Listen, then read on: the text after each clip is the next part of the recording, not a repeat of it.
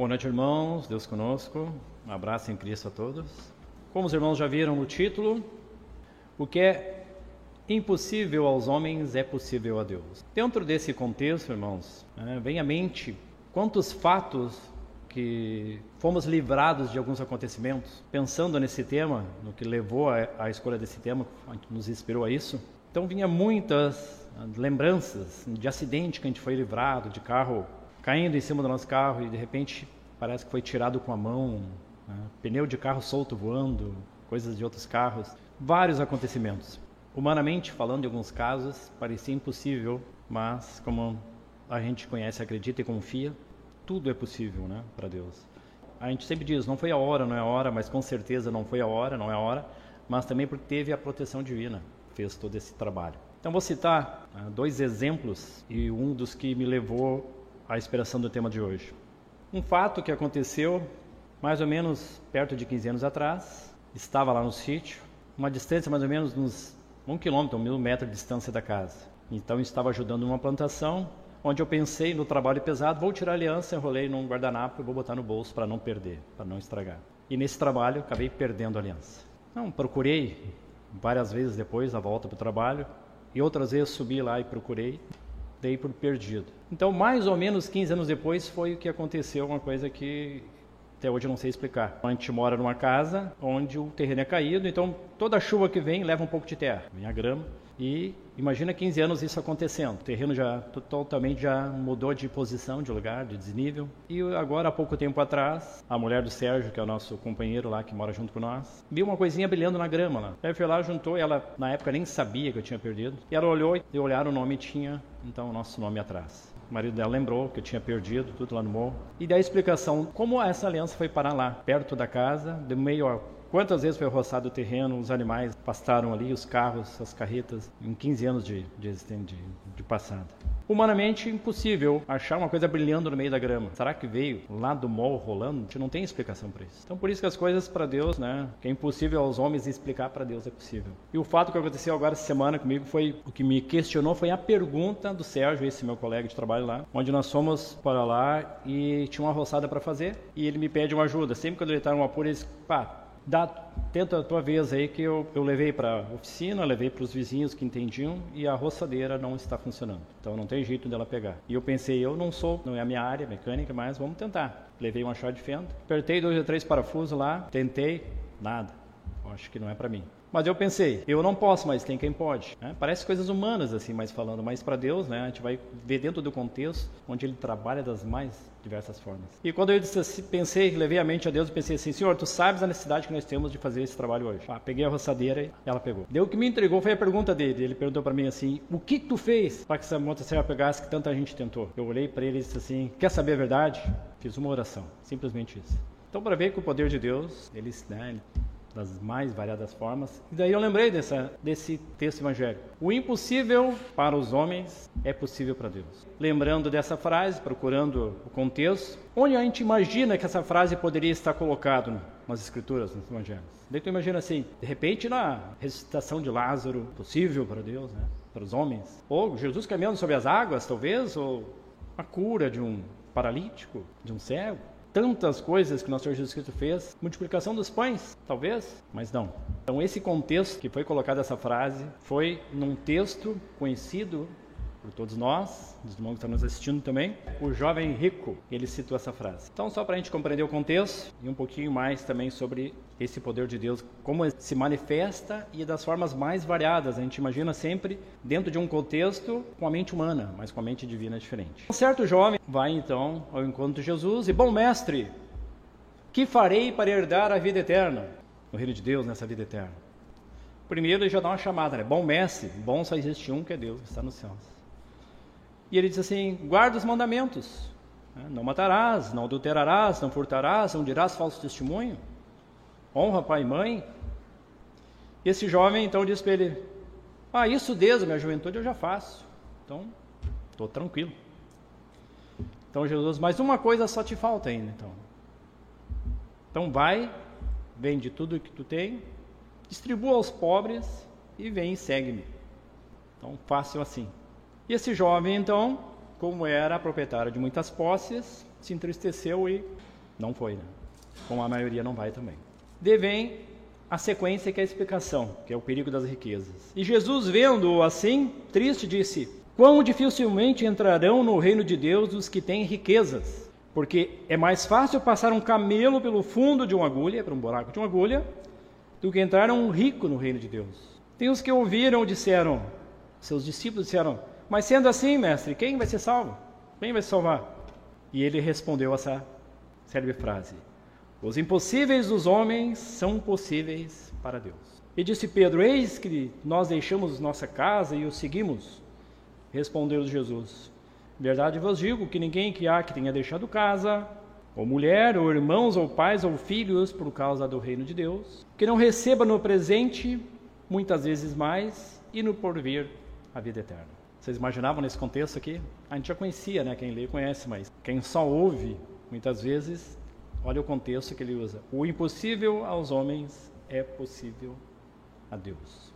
Como é que nós compreendemos isso dentro desse contexto? Muitas vezes a gente ouve falando aqui explicação que é camelo, agulha, então a gente já explicou várias vezes. Mas para nós simplificar é alguma coisa que é difícil ou quase impossível, né, de fazer camelo passar um buraco de uma agulha parafraseando, então, uma coisa bem difícil de acontecer. Mas o que ele diz? Quando ele diz assim, o impossível dos homens é possível a Deus, ele está dizendo que não é impossível para Deus. Então, não é impossível para Deus um rico entrar no reino dos céus. É o que ele está dizendo aqui. Muitas vezes a gente tem que dizer, ah, mas ele tem que ser pobre para entrar. Não, ele não está dizendo isso. Ele está dizendo que para os homens, não, mas para Deus é possível. Mas então como? Por que, que ele disse então para o jovem que me desse seus bens. A gente precisa compreender então um pouquinho dos contextos e também da, da, da... nosso Senhor Jesus Cristo ele sempre ele reprovou a avareza, nunca o rico, né? a riqueza, a fortuna, e sempre a avareza. Tá? Então a gente poderia dizer assim: se um rico, por que, que é difícil um rico entrar no reino dos céus? Vamos olhar humanamente falando, o que, que as pessoas que têm mais posses, por que, que é difícil elas. O que, é entrar no reino dos céus? Primeiro a gente tem que compreender o que, é isso. O que é isso? A pessoa fazer o bem, né? O, que, que, eu, o que, que precisa para fazer? Olha ali, ó, não matar, não roubar, não terá, não falar mal, honrar pai e mãe, que são os mandamentos, e trabalhar para o bem da humanidade. Né? Sair da coisa pessoal, do egoísmo. Então é muito comum nas famílias isso, deixar as suas heranças, isso, mas o que nosso Senhor Jesus Cristo está dizendo aqui é que isso tem que. Qual é o trabalho que tem que se fazer? Se pobreza fosse uma, como é que se diz, o passaporte para herdar o reino dos céus, Acho que a maioria estava salva, né? Os países pobres de terceiro mundo, quarto mundo aí, estariam todos libertos, né? Bem mais perto da salvação. Mas não é isso que ele está dizendo. É o que se faz com o que se tem. Isso que é o grande segredo. O que se faz com o que se tem. A pessoa pobre que não faz nada por ninguém, ela é uma pessoa tão avarenta, tão orgulhosa quanto alguém que tem e também não faz o mesmo. Então o que, é mais fácil? Uma pessoa pobre que não ajuda ninguém, uma pessoa que tem posse e ajuda muita gente. Qual é a melhor condição que os irmãos acham? O próprio livro de Atos já fala, né? É muito melhor dar do que receber. Então é muito melhor ter para dar. As pessoas muito, muito mais felizes as pessoas que têm para dar do que para pedir, do que para receber. Então o mal não está realmente, está dizendo aqui, o mal não está na quantidade que se tem, mas o que se faz com aquilo que se tem, irmãos. A gente vai observar a Vamos olhar as vacinas, ou tudo que aconteceu, tudo, tudo que, o, que o poder aquisitivo bem aplicado já beneficiou a humanidade. As empresas que dão empregos né, para as pessoas que não, têm, não tivessem os empregos não teriam a busca do seu sustento para o seu alimento. Então, tudo isso é uma roda que ela gira e está planejado no plano de Deus. Se fosse assim, o rico já estaria, já nasceria condenado, quem nasce numa família rica, não teria oportunidade de, de alcançar a salvação, já estaria, nasceu rico, pá, porque eu vejo muito as pessoas se aproveitando desses temas, assim como tem a, a, a filosofia da prosperidade, tem também a da pobreza, fazem votos de pobreza, né? se, se do, do mundo, se exilam, se, né? se, se martirizam em função, flagelam, achando que isso também vai levar a alguma coisa. É no mesmo sentido. São excessos que levam em atitudes humanas. Mas não é isso que o nosso Jesus Cristo está dizendo. Toda a nossa conduta ela tem que ser voltada àquilo que se faz no coletivo. Então, se eu quero só para mim, eu, eu acumulo só para mim, realmente eu tenho que distribuir. E o problema não está no dinheiro. Se o dinheiro tivesse problema, Jesus não mandava distribuir aos pobres. Então o problema está a utilização. Então a acumulação de fortuna implica no dever do seu emprego em favor da coletividade, irmãos. Quem não usa nesse sentido, mas apenas em benefício próprio, está na condição do camelo, que não passa pelo fundo da agulha. Aquele egoísta que só quer para si, só pensa em si, ou ele só usa pensando só nos prazeres da vida, também é outra coisa. Tem um ditado que diz: quer conhecer uma pessoa, dê dinheiro a ela. Né? Quem já não conhece esse ditado? E não é verdade? Uma pessoa que nunca teve acesso ao poder aquisitivo, dê acesso a ela, o que, que vai acontecer? O que, que a maior parte das coisas acontece? Não sopra a cabeça, as pessoas dizem, não, não fica mais arrogante, cria poder, né? cria, sente aquele gostinho do poder, querer ser melhor que os outros?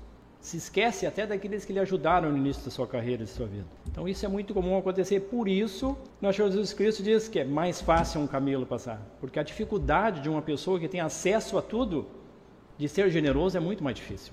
Né? Porque a pessoa que não tem isso, ela distribui, ela é mais fácil, mas a pessoa que tem acesso a muitas coisas também tem acesso a muitas oportunidades, é mais difícil, é um caminho mais difícil. Mas não é impossível, nós temos que diz, é impossível aos homens, porque o dinheiro, a fortuna, ela traz para as pessoas uma ideia de poder, uma ideia também ilusória.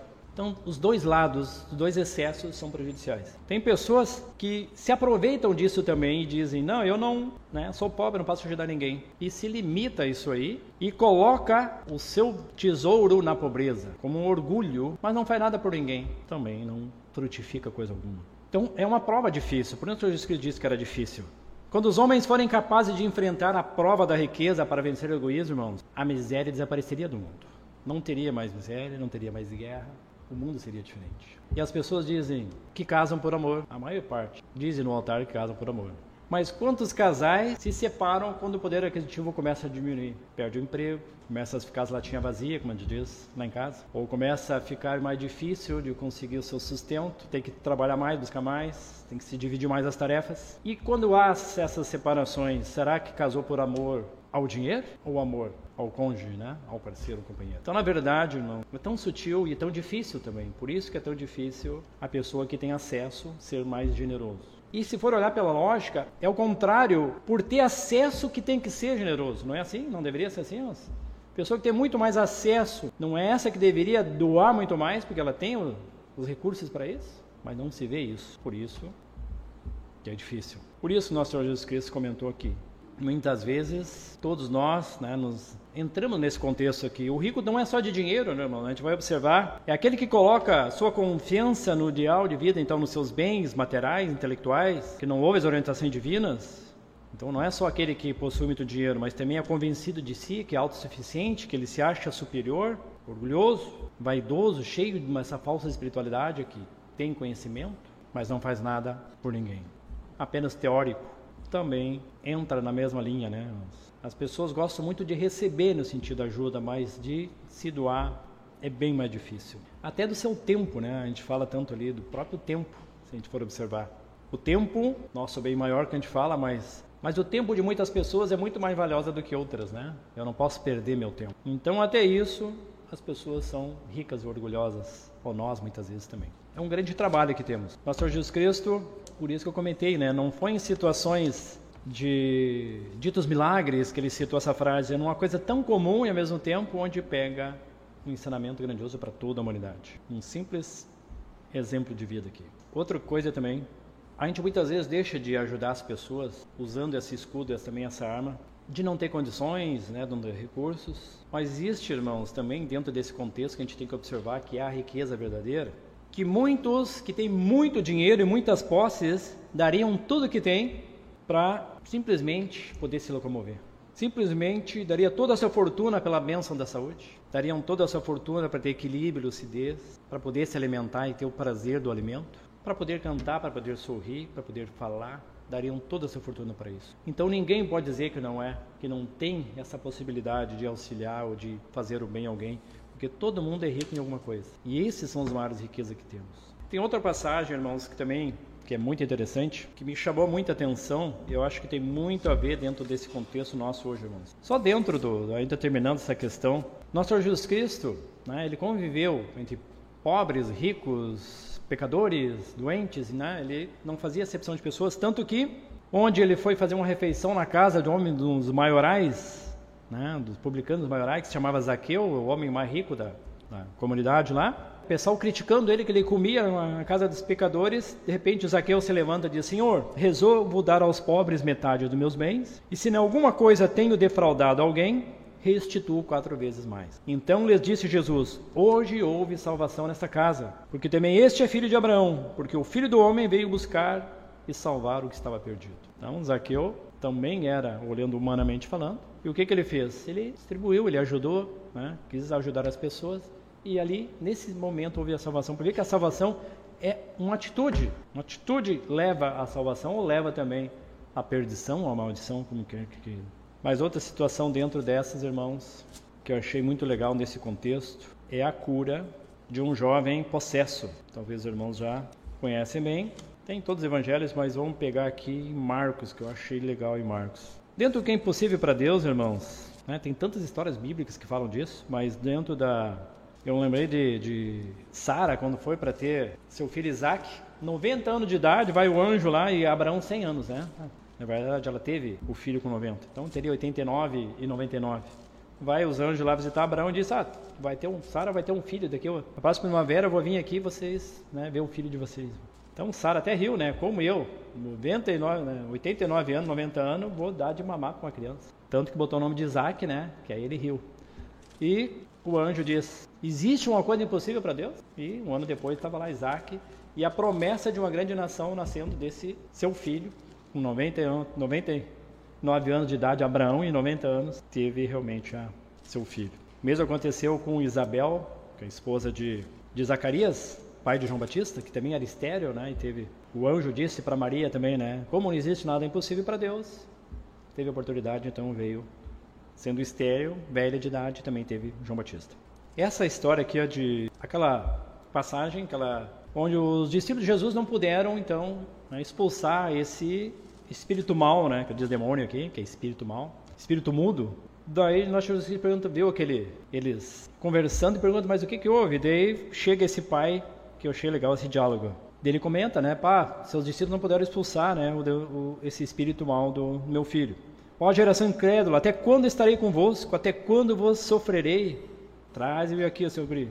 E trouxeram-lhe, quando ele viu Jesus, o espírito imediatamente agitou com violência, e caindo ele por terra, revolvia-se espumando. Então perguntou Jesus ao pai do menino: Há quanto tempo isso lhe sucede? E ele, desde a infância. Respondeu: E muitas vezes tem lançado no fogo e na água para o matar. Mas, se tu podes alguma coisa, tem compaixão de nós, ajuda-nos. Olha a pergunta do pai desse filho: Se tu podes alguma coisa, tem compaixão de nós, ajuda-nos. Né? Esse é aquele pedido. Olhando para esse pedido aqui desse pai, eu, eu lembro daquela passagem do pedido de um grão de mostarda, né? pequenininho que for, mas grandioso que, que foi aceito por Jesus. Né?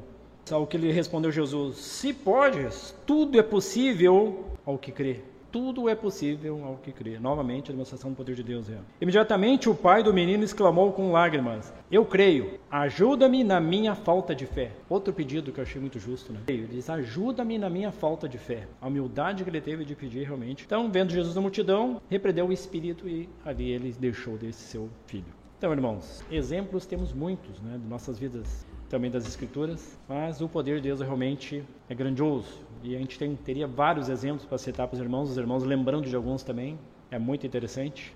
E para dar continuidade então ao tema da noite, eu passo a palavra ao nosso irmão Luiz com a palavra. Boa noite, meus irmãos, estão conosco presencialmente aqui e aqueles que estão conosco virtualmente, pela, através da internet. Uma alegria muito grande estar com os irmãos nessa noite, podendo compartilhar ah, alguns temas, alguns assuntos que nos foram intuídos pela santa vontade de Deus. Essa questão do possível e impossível, hoje nós entendemos que é uma questão de perspectiva. Na verdade, é como nosso irmão já bem colocou, o impossível não existe no dicionário de Deus. Porque sendo ele o criador do universo, o arquiteto do universo, que arquitetou tudo que está nos seus mínimos detalhes, na perfeição que lhe é peculiar, não poderia em algum momento se pensar que algo escape ao controle, ao poder dessa inteligência universal. Daí porque nós estamos convictos de que estamos sendo orientados conduzido por uma inteligência infinita e à medida que aumentamos a confiança nesse poder, nós começamos a entender melhor os processos, como as coisas acontecem de fato. Porque como nós habitamos na superficialidade das coisas, não,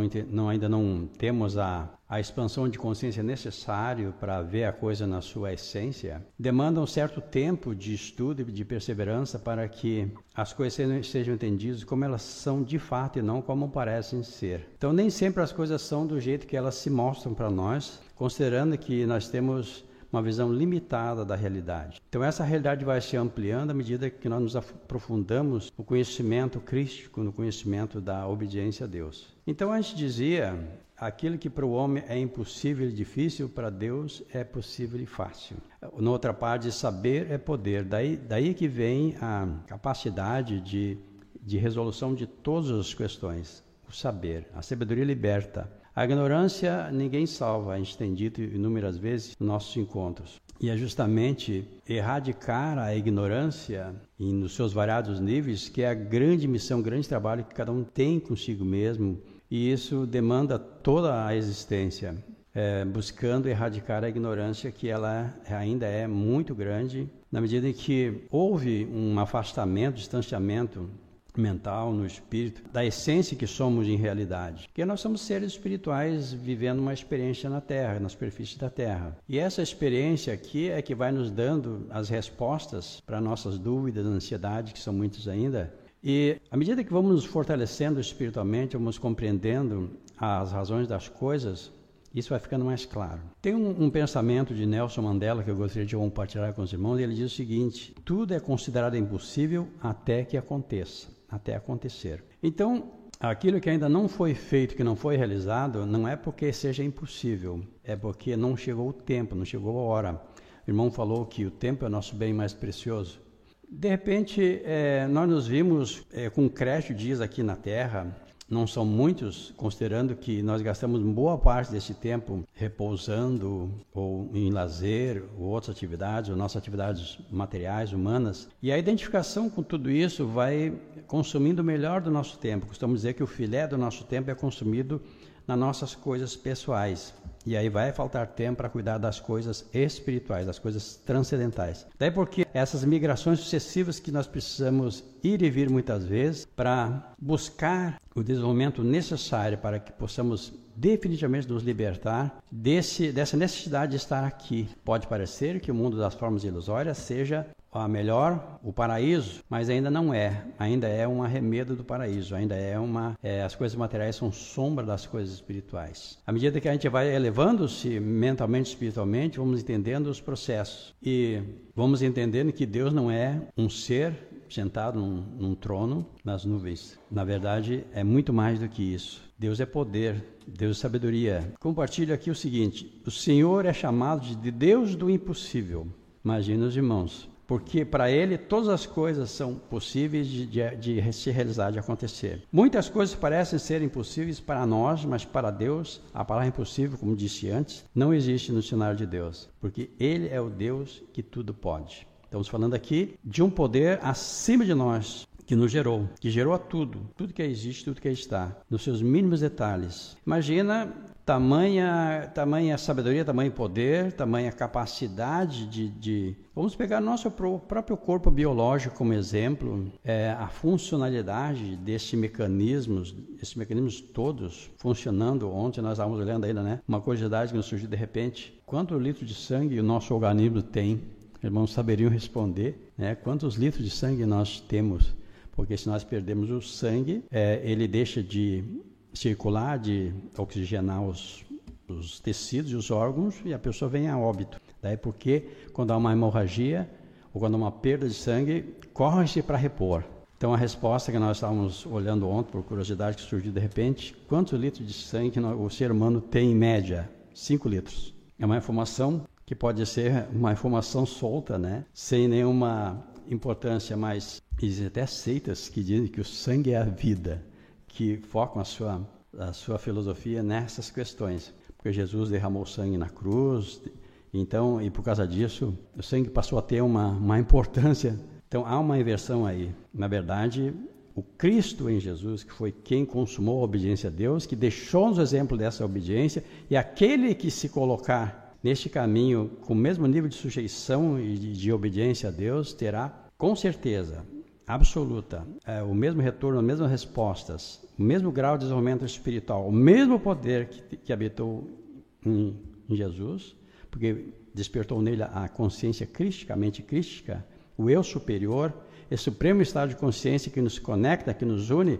a esse espírito universal que tudo criou, que tudo gerou. E isso nos dá uma amplitude de conhecimento, de expansão muito grande. E aí, o impossível já é uma palavra que ela vai caindo no esquecimento. Para Deus ela já não existe, mas para nós que estamos buscando esse aperfeiçoamento no espírito, essa palavra vai ficando cada dia mais distante de nós também. Pelo mesmo motivo, porque temos em nós o Deus que tudo pode.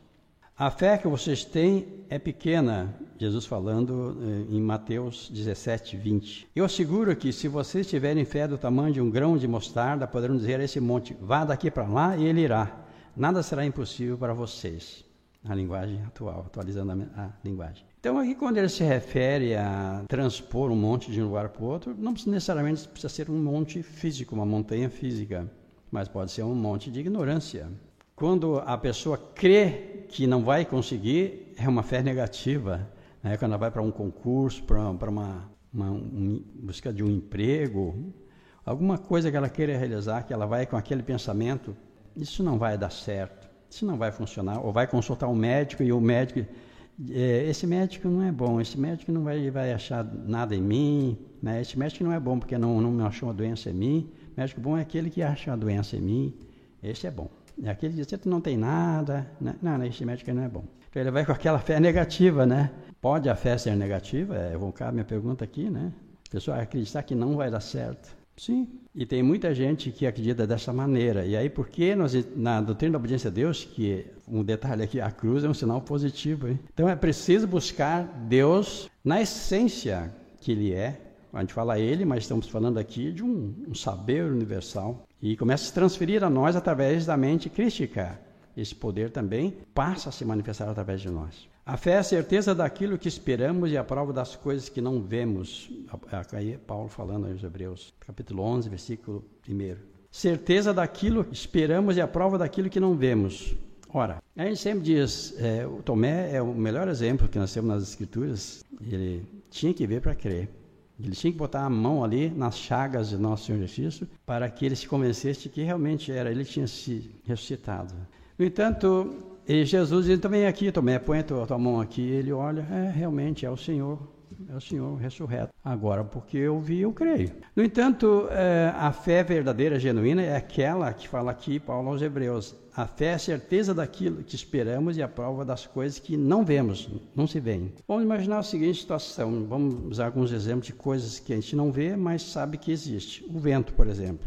Nós vemos o vento? Não vemos. Mas nós percebemos a sua força né, num tufão, numa tempestade. Está ali o vento fazendo o trabalho dele, a função dele, mas nós enxergamos? Não. E assim nós podíamos aqui multiplicar esse, muitas, muitos exemplos de coisas que não vemos, mas que elas existem ali. Assim, o poder de Deus, muitos não conseguem enxergar, mas o poder de Deus é permanente, atuando em tudo, em todo o tempo inteiro. Imagina o tamanho da organização. Eu pergunto, por exemplo, precisa fé para saber que amanhã um sol vai nascer ali, vai se pôr lá no, no outro lado? Nós sabemos que isso vai acontecer. Então, são coisas que Deus estabeleceu que cumprem leis e essas leis funcionam matematicamente, ainda que a matemática seja uma ciência, convenção dos homens. Ter fé é conseguir acreditar no improvável, ter esperança naquilo que não vemos e que é palpável. Aí o exemplo de Tomé vem a calhar. Então precisamos pedir ao Senhor que aumente a nossa fé, como disse o irmão ali, aumenta a nossa fé e torne forte em todas as situações. E aí, em Hebreus de novo, sem fé é impossível agradar a Deus. Então, meus irmãos, essa a fé, nós falamos outro dia sobre a fé numa das nossas palestras, dizendo que a fé são duas letrinhas. Ela seria é, na realização das coisas como é, é aquela nos motores movido combustão tem lá um, um startzinho, uma fagulhazinha, a vela que dispara, uma fagulhazinha no, no gás do combustível que faz o motor funcionar, que, que dá a explosão do motor e faz o motor girar e faz o carro andar. Aquela chispinha, sem ela o carro não funciona. Poderia dizer que sem a fé também a nossa vida não funciona muito bem. Daí porque é importante ter essa fagulha acesa o tempo inteiro. Essa coisa queimando dentro de nós o tempo inteiro, acreditando que tudo é possível para aquele que crê nessa possibilidade. Então tudo é uma questão de direcionar a mente nesse sentido. Programar, se autoprogramar no sentido de crer realmente que as coisas são possíveis. Isso serve para todos os exemplos, tanto para as relações humanas quanto para as buscas de realizações espirituais. O impossível é um lugar que só existe na cabeça dos, daqueles que desistem. Tem um outro pensamento que fala que o sucesso começa onde a maioria das pessoas desistem. Esse pensamento é de autoajuda, mas cabe bem nesse, nessa oportunidade. Hoje as pessoas pensam e acreditam mais nas suas impossibilidades, então a gente vai buscar essa reflexão, do que é nas suas possibilidades, é aquilo que falávamos há pouco da fé negativa. Esperam mais o fracasso do que o sucesso, porque elas veem que poucas pessoas alcançam o sucesso, então elas pensam: eu pertenço ao grupo da maioria daqueles que não atingem o sucesso, logo eu faço parte do grupo maior, dos fracassados. O que é um pensamento que é minimamente desinteressante pensar dessa maneira. Isso não habilita, não capacita ninguém a acreditar que ele é incapaz, mas acreditar na possibilidade, sim, isso abre muitas portas. Falando sobre portas, falava o irmão sobre essa questão de nós temos que trabalhar para ter com que acudir o necessitado. Então, a gente usou muito esse exemplo de que a porta que se abre para doar, para se doar, para doar, é a mesma porta que está aberta para receber. Nota a importância disso. Então, aquela pessoa que se fecha para doar-se ou doar alguma coisa, ela está com a porta fechada para receber alguma coisa. Entende a importância disso? Isso é uma ciência exata. Falava o irmão, aquele que tem muito, aquele que não tem nada, estão na mesma, na mesma situação. Aquele que não dá porque diz que não pode, porque não tem, e aquele que, não, que não dá porque diz que, que tudo que ele acumulou foi, foi suado, foi difícil, e por causa disso não vai, não vai dar para ninguém. Vai trabalhar também que tu consegue. Então, acho que do, os dois extremos é problema. Nós temos que nos concentrar da seguinte maneira: ajudar sempre, continuamente, para que essa travessia, nós estamos como que vivendo um grande condomínio, é, habitando uma, como se fosse uma grande espaçonave, viajando pelo espaço infinito. E somos parceiros interdependentes uns dos outros. Então, aqueles que têm talento para alguma coisa, ajuda aquele que não tem talento para aquela coisa. E, e vice-versa. E vamos nos ajudando. E a humanidade vai amadurecendo, vai crescendo, vai evoluindo e vai chegando a entender a importância de viver em sociedade, viver o coletivo e se preocupar uns com os outros. Chega à, conclusão de que nós somos extensão uns dos outros, estamos conectados, ligados uns aos outros. Não é como se pensar em viver isolado, como se nós fôssemos o centro do universo, porque não somos. Nós somos o quê? Um viajante do universo, mas que expressa em tudo que faz, o que diz, a vontade de Deus, embora a grande maioria não tenha consciência disso. Mas é exatamente isso que acontece na prática. Então, esperam mais o fracasso do que o sucesso. Apagam mais as luzes do que acendem, choram mais do que sorriem, reclamam mais do que agradecem, esperam mais do que fazem acontecer. Então, a, a, palestra essa noite, a reflexão dessa noite, leva exatamente nessa reflexão. Nós queremos eh, nortear a nossa vida, a nossa existência, nossa curta existência aqui nesse plano, ainda que saibamos hoje que a vida é eterna em si mesmo, mas a, essa no corpo biológico ela é extremamente curta essa, essa existência. Que tipo de eh, norte nós vamos dar a essa existência? Acreditar mais na impossibilidade ou na possibilidade? O que daria melhor resultado? No fracasso ou no sucesso? A vida é o dom maior que recebemos de Deus. Então vamos pensar que a vida é o dom por excelência, porque sem a vida, o corpo biológico, que é só a capa, que é só o invólucro, que é só o veículo do espírito que o espírito utiliza enquanto é, está consumindo os seus créditos, diz aqui na Terra, esse não tem vida em si mesmo. Isso é morto em si mesmo, o corpo biológico. Se o espírito se afasta, ele cai inerte, é óbito instantâneo. A gente diz a pessoa morreu. Na verdade, não morreu. Né? É só o espírito se afastou dele por razões de programação divina, porque Deus programou um dia para vir, um dia para retornar. Agora, os, as causas de vir, as causas de sair daqui, de, de retornar, não cabe ao homem decidir sobre isso. Está dentro da programação divina, dentro, dentro da vontade de Deus. Isso faz toda a diferença entender esses processos. Aí nós reclamamos menos, choramos menos, lamentamos menos e confiamos mais nesse poder infinito de Deus que atua sobre tudo, sobre todos e sobre nós. Então, o dom de Deus é o dom que recebemos de Deus, a vida. Deve ser vivida com confiança e sabedoria. E tudo que, dissermos e fizermos, devemos demonstrar esse amor divino que Deus tem para conosco, que devemos reproduzir ao nos é, relacionar nossas idas e vindas por esse plano. Chegamos a um ponto em que nós temos que chegar a despertar na mente da criança. Jesus Cristo, num dado momento, ele dizia: As crianças amam sem desejar nada em troca, não guardam mágoas e rancores e são sempre muito sinceras. O grande segredo da vida é manter o coração puro, sem sentimentos negativos e se ele alimentar a maldade, não se contaminando pelos vícios, impurezas e malícias deste mundo. Gradualmente a vida humana vai sendo impregnada de maldade e malícia e vai se acumulando e, e vamos acostumando com o nível de maldade e vamos, e vamos achando que isso é normal. Como aquele exemplo daquele sapinho na água morninha, tem aquele exemplo, né? Que estava gostosinha aquela água morninha e ele foi aumentando a chama do fogão e ela foi esquentando, foi esquentando, acostumando com aquilo. Daqui a pouquinho, sabe o que aconteceu? A água ficou tão quente que a, o sapinho morreu cozido. Morreu.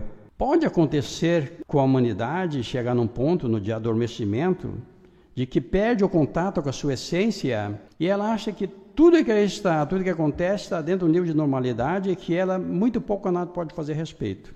Aí é que é o equívoco nessa análise. Nós viemos para cá para obedecer a Deus para despertar nesse supremo estado de consciência que nos unifica a Deus, que é a mente do Cristo.